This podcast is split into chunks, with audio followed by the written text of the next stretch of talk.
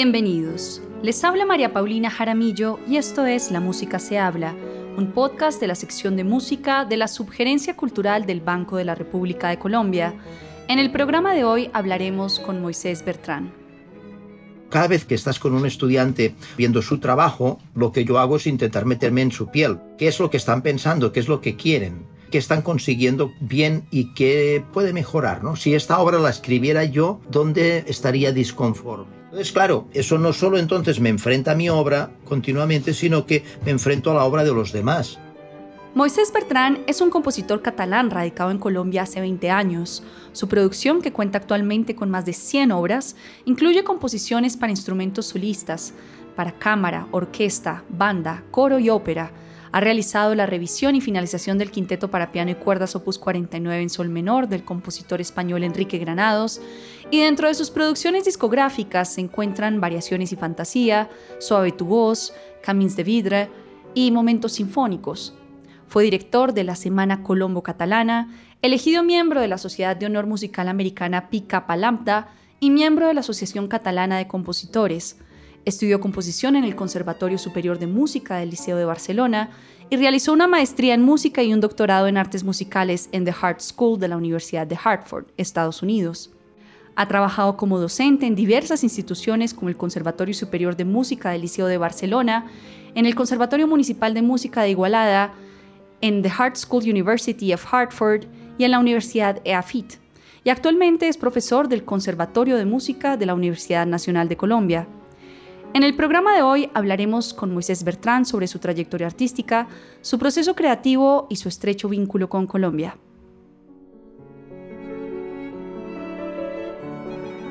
Para empezar, ¿tenías alguna idea cuando estudiaste música que tu carrera como compositor se vería así en la actualidad, que estarías haciendo lo que estás haciendo ahora? No, claro que no. Si nos remontamos a esa época, estamos hablando cuando tendría yo 10, 11 años, que me atraían los pianos, ¿no? Me atraía el piano cuando veía en la casa de alguien o en un restaurante incluso, que a veces tenían un piano. Yo, yo lo veía y decía, wow, me gustaría tocar, ¿no? Y como mi padre había sido músico amateur, él cantaba en coros, sobre todo eso es lo que hacía, no tenía ninguna formación, pero le gustaba mucho cantar. Entonces enseguida me puso a estudiar piano. Pero nunca pensé que me fuera a dedicar a la composición, ¿no? ¿Y recuerdas tu primera composición?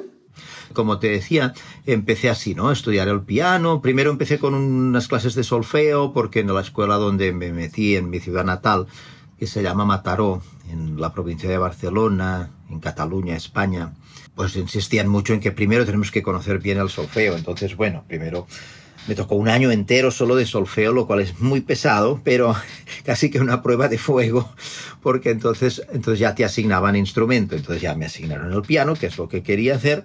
Entonces tendría esto, 11, 12 años, y enseguida me gustaba improvisar. Entonces digamos que las primeras piezas que o podríamos decir que eran fragmentos de improvisaciones al piano. Y después de eso quizá canciones con voz y piano. ¿no? Me gustaba escribir mis letras e incluso cantarlas y tocar y concursos de lo primero fueron concursos de, de canto de canción y con, una amiga, muy buena amiga en la escuela de música donde estudiaba, empezamos a hacer dúo y empezamos a ganar algunos concursos. Entonces uno dice, mmm, bueno, entonces esto de escribir parece que no se me da mal, podría estudiarlo más adelante a nivel más académico, digamos. Pasemos un poco a la actualidad y quizás más adelante nos devolveremos en el tiempo. Desde el 2001 estás radicado en Colombia después de haber sido profesor de composición y orquestación del Conservatorio Superior de Música del Liceo de Barcelona. Para muchos músicos, renunciar a un futuro profesional prometedor en el país de origen para construir una, nueva vida en un país desconocido puede ser impensable, ¿no? Un riesgo muy fuerte. ¿Por qué decidiste hacer este salto y venir a Colombia? Sí, es verdad, ¿no? Es, es, un, es, un, cambio bien grande, pero yo en esa época tenía 32, 33 años más o menos, ¿no? Y de golpe me habían pedido ser el profesor de composición y orquestación. De hecho, el único que lo hacían, porque en el liceo en esa época tenían un solo profesor que se encargaba de todo. No es porque yo fuera genial, no, no, no, no.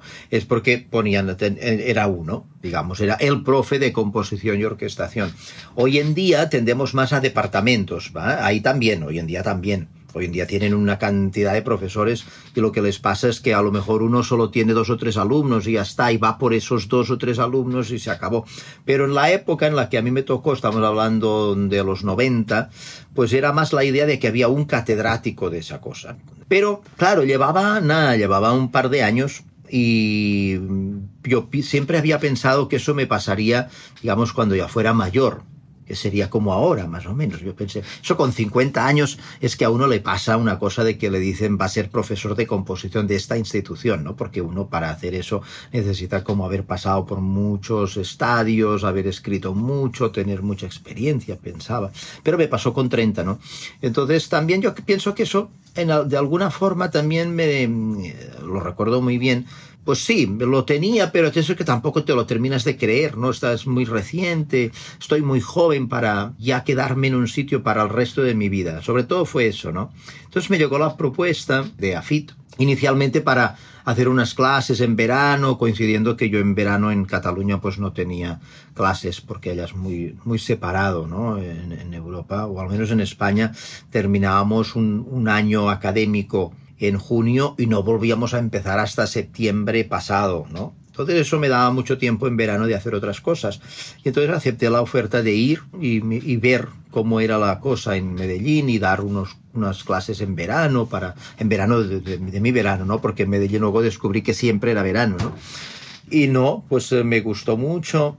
Y entonces ahí en la Universidad de Afit, que estaba al, al cargo de la carrera, estaba Cecilia Espinosa, pues me dijo, nosotros estamos muy contentos contigo, me gustaría que te quedaras, te ofrecemos un tiempo completo, y empezamos a hablar y que sí, que no, que mira, que lo que tengo que dejar, pues bueno, decidí, decidí abrir una puerta nueva y, y investigar qué pasaría, ¿no?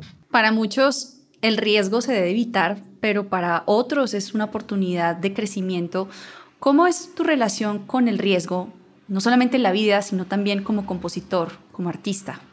Quizá en ese caso a los 30 no me di tanta cuenta ¿no? del riesgo que, eso tenía. Claro, podía haber fracasado, como dices, y no haber encontrado mi sitio y no haber conseguido hacer proyectos interesantes. Fue todo lo contrario, ¿no? O sea, en este caso ese riesgo me dio mm, la posibilidad de hacer cosas que seguramente en mi país de origen o en mi lugar de origen no habría hecho, porque Colombia te ofrece eso, ¿no? Colombia, para bien y para mal, hay muchas cosas que están por hacer.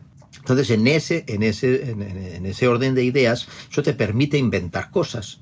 Y si tienes la solvencia o la capacidad o la demuestras de, de, de llevarlas a buen fin, pues van creyendo en ti y las cosas se van dando. Y eso es lo que me pasó. Se me ocurrió inventarme un festival no teníamos ni un peso para hacerlo, ¿no? Bueno, de Cataluña me llegó un poquito de apoyo para traer unos invitados catalanes y hacer una primera, un primer festival que llamé la Semana Colombo Catalana con conciertos.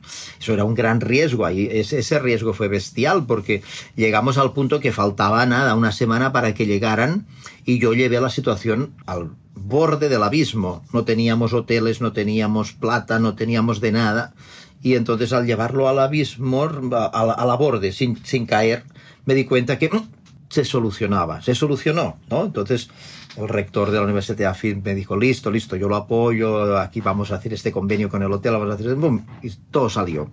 ¿no? Entonces mi relación con el riesgo ha sido siempre positiva, ¿no? Y en, lo, en la compositiva, pues sí, sí, claro, tomo mis riesgos. Y en, también, claro, siempre que presentas una obra nueva estás tomando un riesgo. Riesgo de que va con los intérpretes, riesgo con el público, riesgo con ti mismo, ¿no?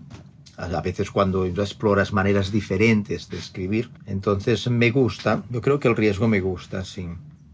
Hablemos un poquito de tu obra creativa. Evidentemente tienes un gran interés por la voz humana, has escrito lead, ópera, obras corales. ¿Qué significa para ti el instrumento de la voz? ¿De dónde nace este interés por componer para la voz? Digamos la voz y, y llevemos la voz a, a, lo que hace la voz en el 90% de la, de la música, que es cantar melodía, ¿no? Sea el tipo de melodía que sea, en el estilo que sea. Pero conecta sonidos y ese conectar un sonido con el siguiente lo llamamos una línea vocal o una melodía. En toda mi música siempre hay bastante de melodía. Me, uso, es un elemento en el que yo no he renunciado. Así como vemos que en el siglo XX hay mucha composición, muchas tendencias, muchas estéticas que parten de una renuncia a ciertos parámetros, como por ejemplo sea el, de la melodía. Yo no, no lo hice por, pues porque la necesito, porque es algo innato. Yo creo que la melodía me sale de natural, es como ir tirando de un hilo, sale sola, ¿no? Y también porque mi acercamiento a la música, como te decía, claro, fue a través del piano, pero enseguida fue cantando. Tenía buena voz, pero ya claro, es que la herencia familiar mía venía por el canto. Siempre amateur, ¿eh? pero yo, como te comentaba, mi papá cantaba en coros y tenía muy buena voz y querían que, que hiciera los solos, pero el le pasaba un poquito como a mí, que a mí el, escenario me da track, no me gusta mucho el escenario, no me siento en mi, en mi espacio. Por eso me he ido seguramente quedando más en la composición que no en la parte como de pianista, que también me formé para ello y hice mis conciertos y todavía de vez en cuando salgo, pero es un espacio en el que no me siento tan cómodo como detrás de bambalinas que es componiendo. ¿no? Pero también no solo mi padre, sino los dos abuelos, tanto el materno como el paterno, los dos eran cantantes amateurs y esos sí hacían de solista y no tenían ningún miedo a la escena y eran tenores aficionados y los dos eran tenores de zarzuela, porque en la época en que ellos eran jóvenes, pues en España estaba muy de moda la zarzuela. Entonces que el canto ya viene, así para concluir lo que me preguntas, pues por un lado seguramente como innato en, la, la herencia, en la herencia de los abuelos, en la herencia de mi padre, que siempre cantaba en casa todo el tiempo, lo voy a cantar, yo también lo hago. Mi madre me dice, ah, ya, ya escuché que venías porque te escuché cantando desde la, desde la esquina que vienes cantando. ¿no? Y luego porque creo que la melodía es fundamental para la música, igual que lo es el ritmo, pero es que estamos siempre en eso que es lo primero, ¿no? Y uno dice, bueno, pues los pájaros que cantan, o, serán los animales que hacen ruidos, ¿no? será lo, percutido, o serán las culturas que se basan en el, en, el, en el, ritmo. Bueno, no sabemos qué es primero, de una cosa a la otra, pero que son innatas del ser humano, las dos lo son, ¿no? Y de la naturaleza. Continuando con el tema de la voz, en octubre de 2017 se estrenó tu primera ópera en cooperación con la Universidad Nacional de Colombia y el Teatro Mayor Julio Mario Santo Domingo. ¿De dónde surgió esta iniciativa de hacer esta ópera? Bueno, la ópera nace cuando me vinculé a la Universidad Nacional, eso fue en septiembre de 2005, que gané concurso, y enseguida vi, pues claro, el tipo de contrato que, que gané era un contrato de dedicación exclusiva y con una triple función. Por un lado, la docencia, pero también habría que hacer administración, es decir, llevar algo de la parte administrativa del, departamento, ¿no? coordinar el área o estar en las reuniones estas o las otras. Y después, una, gracias a Dios, la parte de creación. ¿no? O sea, esas son las tres patas, digamos, que sustentan un contrato de exclusividad con la Universidad Nacional. De hecho, la Universidad Nacional, en ese tipo de contratos y también en los de tiempo completo, se convierte como en el mecenas que tenían los compositores del, del barroco, del clasicismo, ¿no? que tenían una iglesia detrás que les encargaba, o tenían un noble, ¿no? una, una casa noble que, que es la que les encargaba la música de cámara, las piezas para orquesta, etc. En este caso, la Universidad Nacional hace para los que tenemos la suerte de tener este tipo de contratación esa función, se convierte en un mecenas. Entonces me di cuenta que tenía que proponer un proyecto a realizar en un año. Yo dije, ostras, en un año tiene que ser algo grande, en un año extendible a dos. Entonces dije, bueno, pues nada, me voy a lanzar, me voy a tirar a la piscina sin flotador y voy a pensar, a proponer una ópera. En ese momento no sabían lo que me metía, claro. Y me metí como a, todo lo grande, porque podría haber empezado por una ópera de cámara, pero no, me metí así, con 14 solistas o 16, ya no sé, una barbaridad, con coro, con ballet, con orquesta sinfónica grande, tres actos, seis escenas, casi dos horas, una hora y media larga. Y ya, entonces el, el tema también, ¿no? Decidí que como español, eh, venido a las tierras latinoamericanas, pues qué bueno tocar el tema este tabú de la conquista, ¿no? Y por eso entonces empecé a pensar que quería tocar ese tema y iba a buscar libros que me, una novela, algo que me inspirase. Y de golpe fui, de hecho, vi, fíjese, ustedes son culpables también. Usted no lo sabe, María Paulina ahora se va a sorprender porque el libro lo encontré en el Banco de la República. Entonces fui al banco para, no me acuerdo, yo creo que aún fui a un concierto o algo, y bajo las escaleras esas donde están los primeros chicos de seguridad que te miran si llevas en el bolso no sé qué, bajo las escaleras y veo una exposición de libros abajo. Y delante, voy bajando, patapan, veo un libro así, grisecito, con unos soldados batallando. Y digo, ay caramba, con los escudos, con toda la cosa, ¿no? o sea, con las protecciones estas de los caballeros de la, de la época, ¿no? Del siglo XV, XVI. Y cojo el libro y se llamaba El último día de Francisco Pizarro, de un escritor peruano, Alberto Massa. Lo cogí, abrí, empecé a leer y ¡pamba! Ya vi que ese texto me venía sonoridad. Entonces dije, este libro podría ser. Lo compré, lo leí de arriba abajo en un tirón, porque era un libro pequeño también, pero también porque me capturó mucho y decidí que ese era y que iba a escribir sobre el último día de vida del conquistador Pizarro, pues que conquistó el imperio inca y en ese último día, eso es muy bonito, él hace como recuento de toda su vida y lo que a mí me gusta mucho es que vemos que se mezclan muchos sentimientos, pero hay uno muy importante que es el de la culpa, ¿no? Que está ahí todo el tiempo. Entonces eso me gustó mucho y seguramente por eso lo, lo tomé. Hablemos un poquito de tu proceso creativo en el mundo de la creatividad hay momentos de inspiración donde fluye la imaginación, pero también es necesario tener los pies en la tierra, hacer el trabajo necesario, sentarse a componer, a publicar, todos los trámites que hay alrededor de todo lo que requiere el oficio de ser un compositor. ¿Cómo manejas ese diálogo entre la creatividad y ese momento de inspiración y la disciplina que se requiere para llevar una obra a cabo y publicarla? por mi formación, seguramente por lo que vi en casa, ¿no? Por mis padres, que fueron gente muy trabajadora, gente que salía de la posguerra, hijos de la posguerra. A ellos no les tocó la guerra civil española. España no participó en la guerra, en la Segunda Guerra Mundial, pero tuvo la guerra civil, y esa guerra civil de la que salió el dictador Franco, ¿no?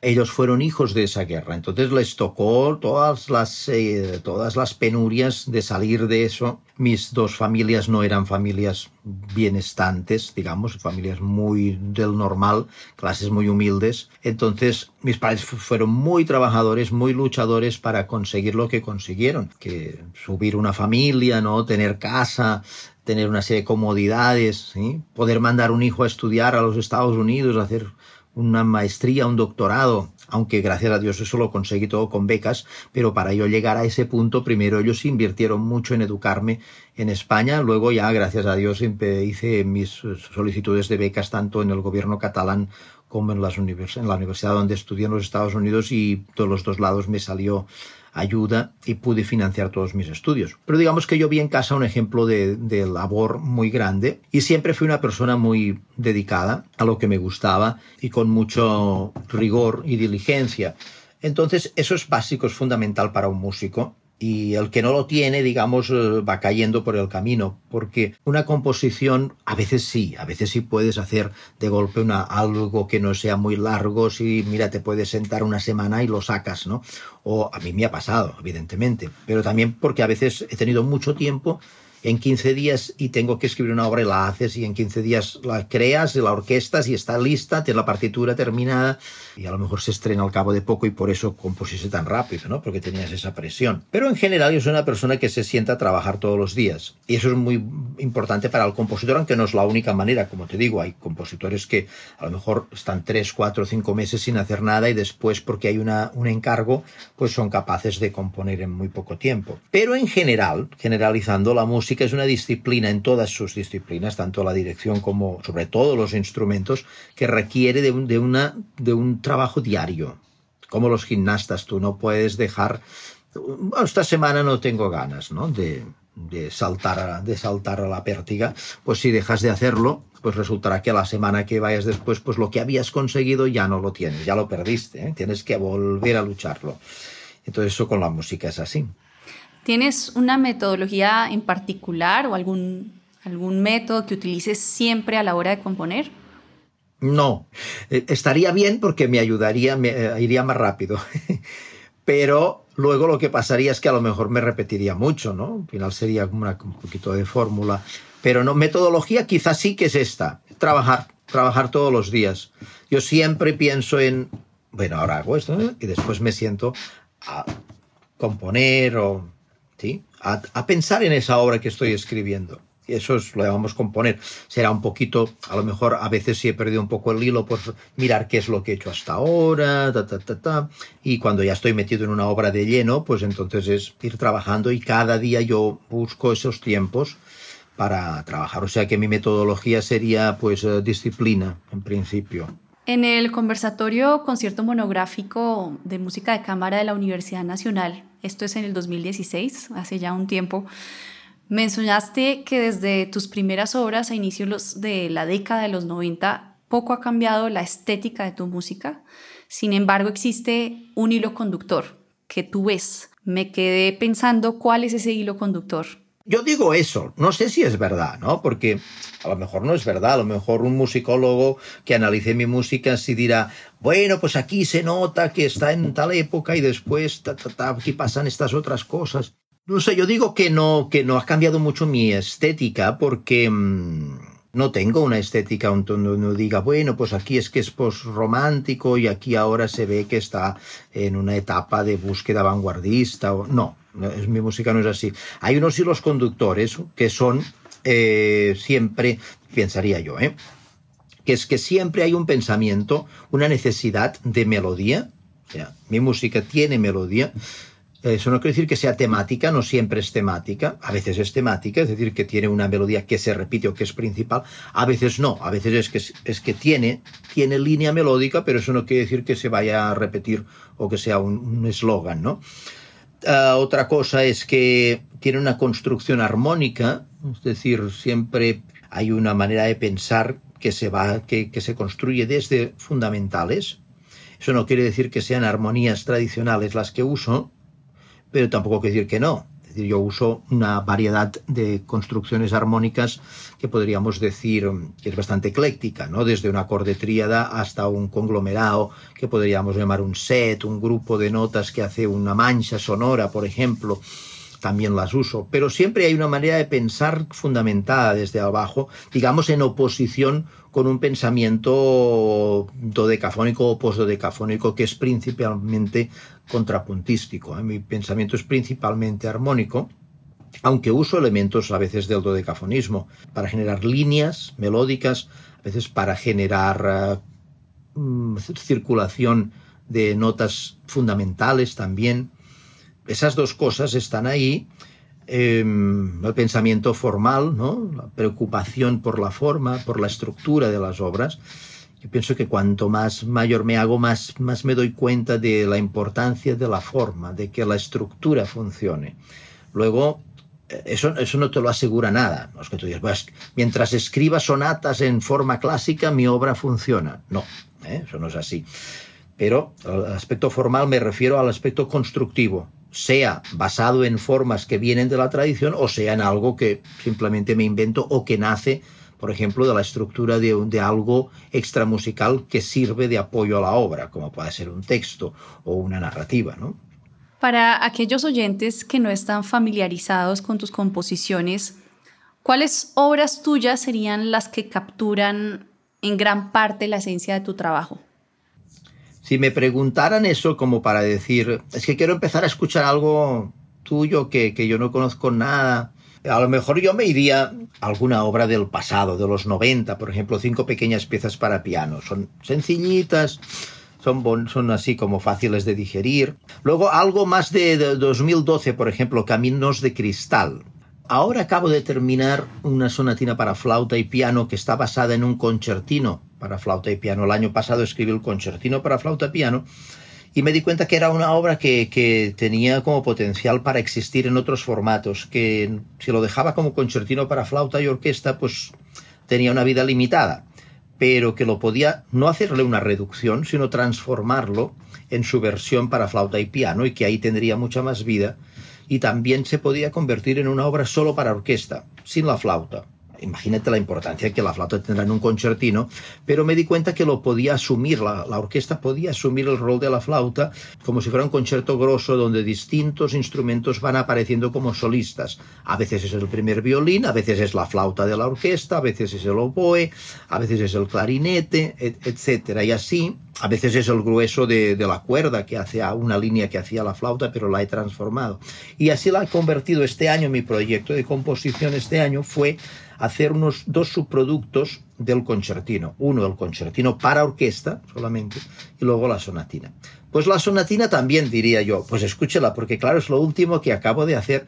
Y de hecho, ahí hay cositas que, que sí que yo no había hecho antes, que es meterme con ritmos colombianos, digamos, pero no estrictos. O sea, no, yo no hago un bambuco, porque, porque tampoco sabría, digamos, honestamente, ¿no? Pero sí tomo elementos, bebo, bebo de esa fuente. ¿Sí?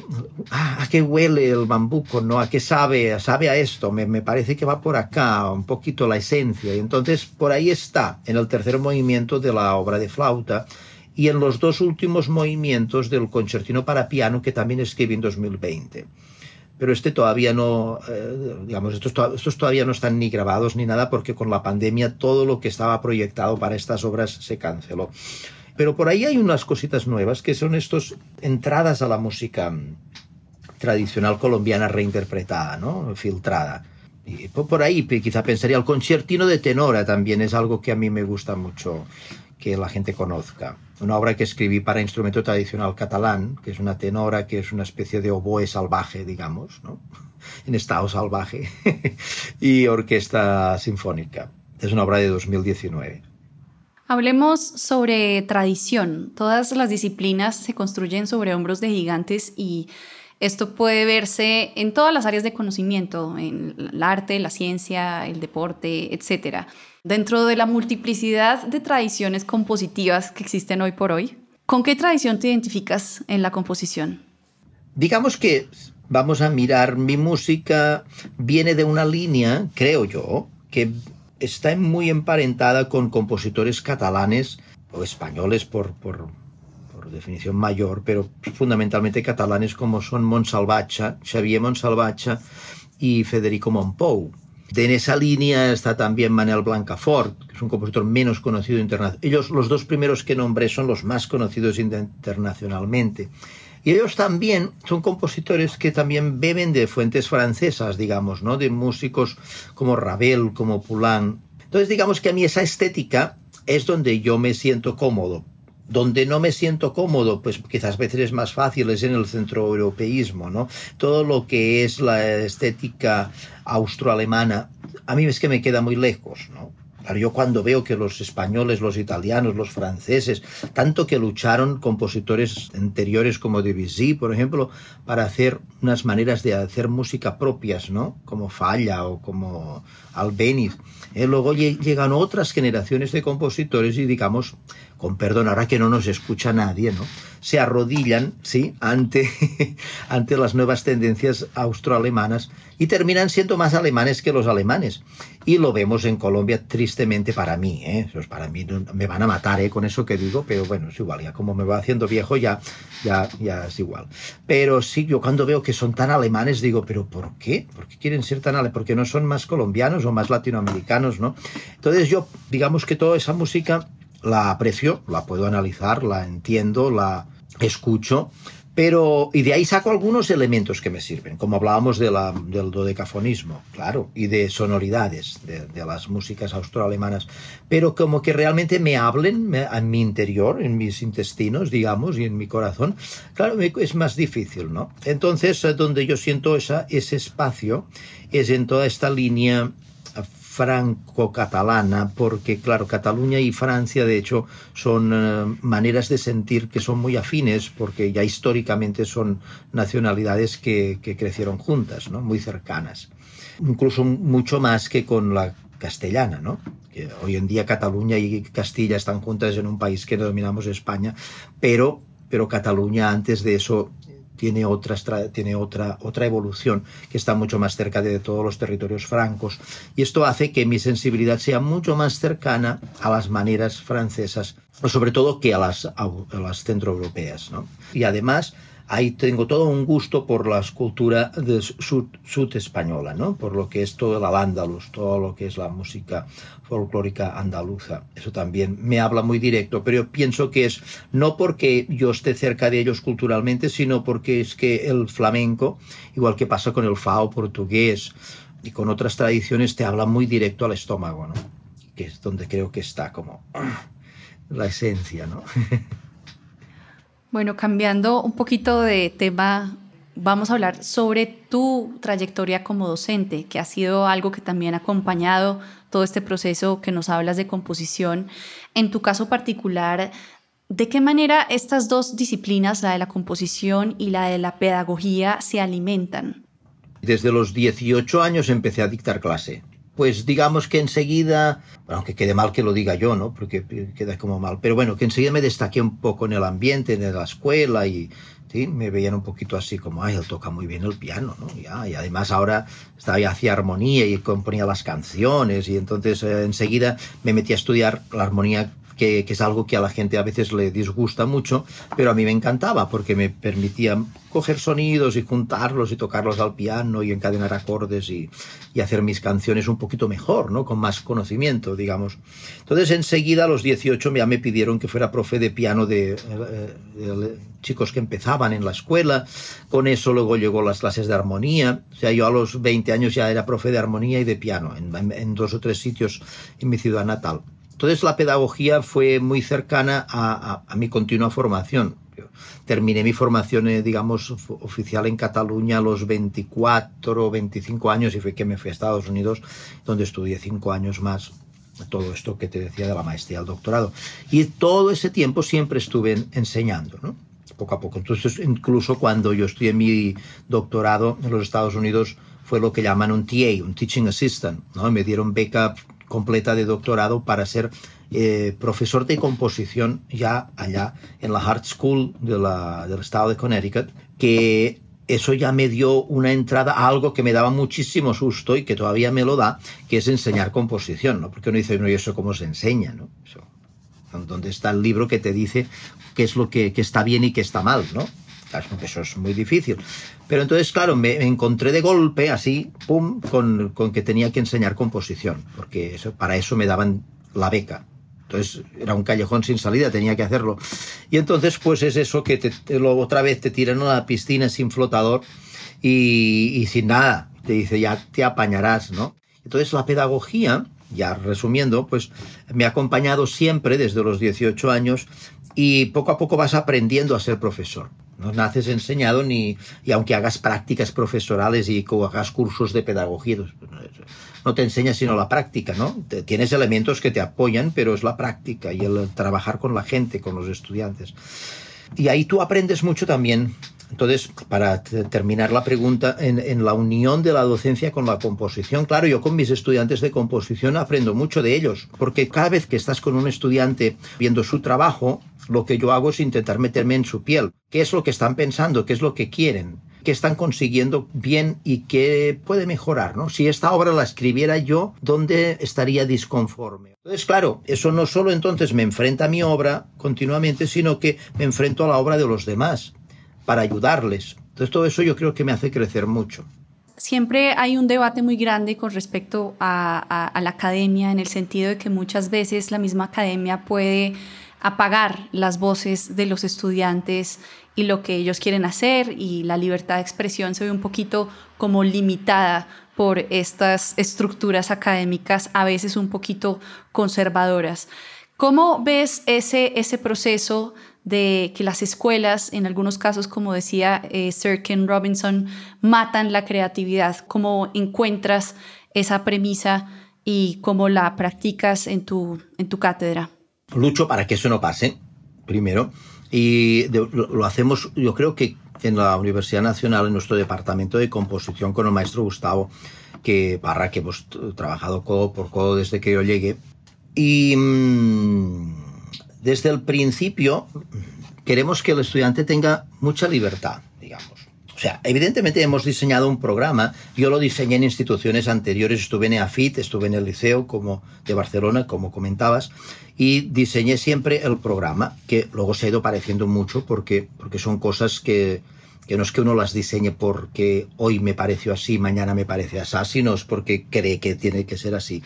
Y entonces, pues yo diseñamos los programas siempre con una poco a poco va acrecentándose la instrumentación que se les pide, la duración, la complejidad de las obras, ¿no? Intentando que pasen en cada uno, en, el total de los cursos por todo lo que consideramos que son formaciones que vienen de la tradición, sea de la tradición del, clásico y romántico, o sea de la tradición del siglo XX. O sea que trabajamos con que pasen por los diferentes formatos que se han ido estableciendo, incluso con formatos que puedan elegir obras que sean cada vez de mayor duración y que pasen por todo, también por el lead, que trabajen con textos, ¿no? etcétera, etcétera, etcétera. Y dentro de eso, además, les eh, damos la libertad estética. Y ojalá entonces en cada una, en toda esa libertad, seamos nosotros capaces de acompañarlos. O sea, yo veo más la pedagogía como un acompañamiento que no como un marcar. Sí que marcamos. ¿Qué marcamos? La instrumentación, ¿eh? ¿sí? Pues porque algo hay que marcar, hay que poner unos, unos marcos de trabajo, pero pero eso no es cortar. Hombre, claro que te, corto la libertad si tú me dices, es que yo quería, profes, que hoy, que este semestre yo quería escribir para 20 violines, y usted me dice que solo para violín y piano. Pues sí, claro, en ese caso sí. ¿Por qué? Porque yo considero que tiene que pasar por esa experiencia. Si además de eso quiere hacer la obra para 20 violines, pues también se la recibo. Pero hagamos la, que toca de curso, porque cuando usted llegue al final y se presente a un concurso o se presente para una maestría, le van a pedir un portafolio de obras donde el que se la pide quiere ver como su experiencia en diferentes campos y en diferentes instrumentaciones y géneros. Pero en cuanto a la libertad, el no cortar, yo también en clase de orquestación les digo, qué pena, pero mire, esto así no. Pero no es porque yo le quiero cortar la libertad, es porque cuando usted se vaya al ensayo esto no le va a funcionar, va a ser un desastre. Si no me quiere hacer caso, no me haga caso, no pasa nada, ¿no? Porque estamos ahora, el día del examen final, hombre, aunque no esté de acuerdo con el profe, pues hágalo un poquito como el profe quiere para que así le pueda poner buena nota. Pero si usted no está muy de acuerdo conmigo, pues no pasa nada. Usted cuando ya salga a la vida real, haga como usted quiere y a lo mejor entonces también verá que funciona y que no. Digamos que uno intenta siempre desde la experiencia que ya ha tenido y desde respetar la libertad del estudiante.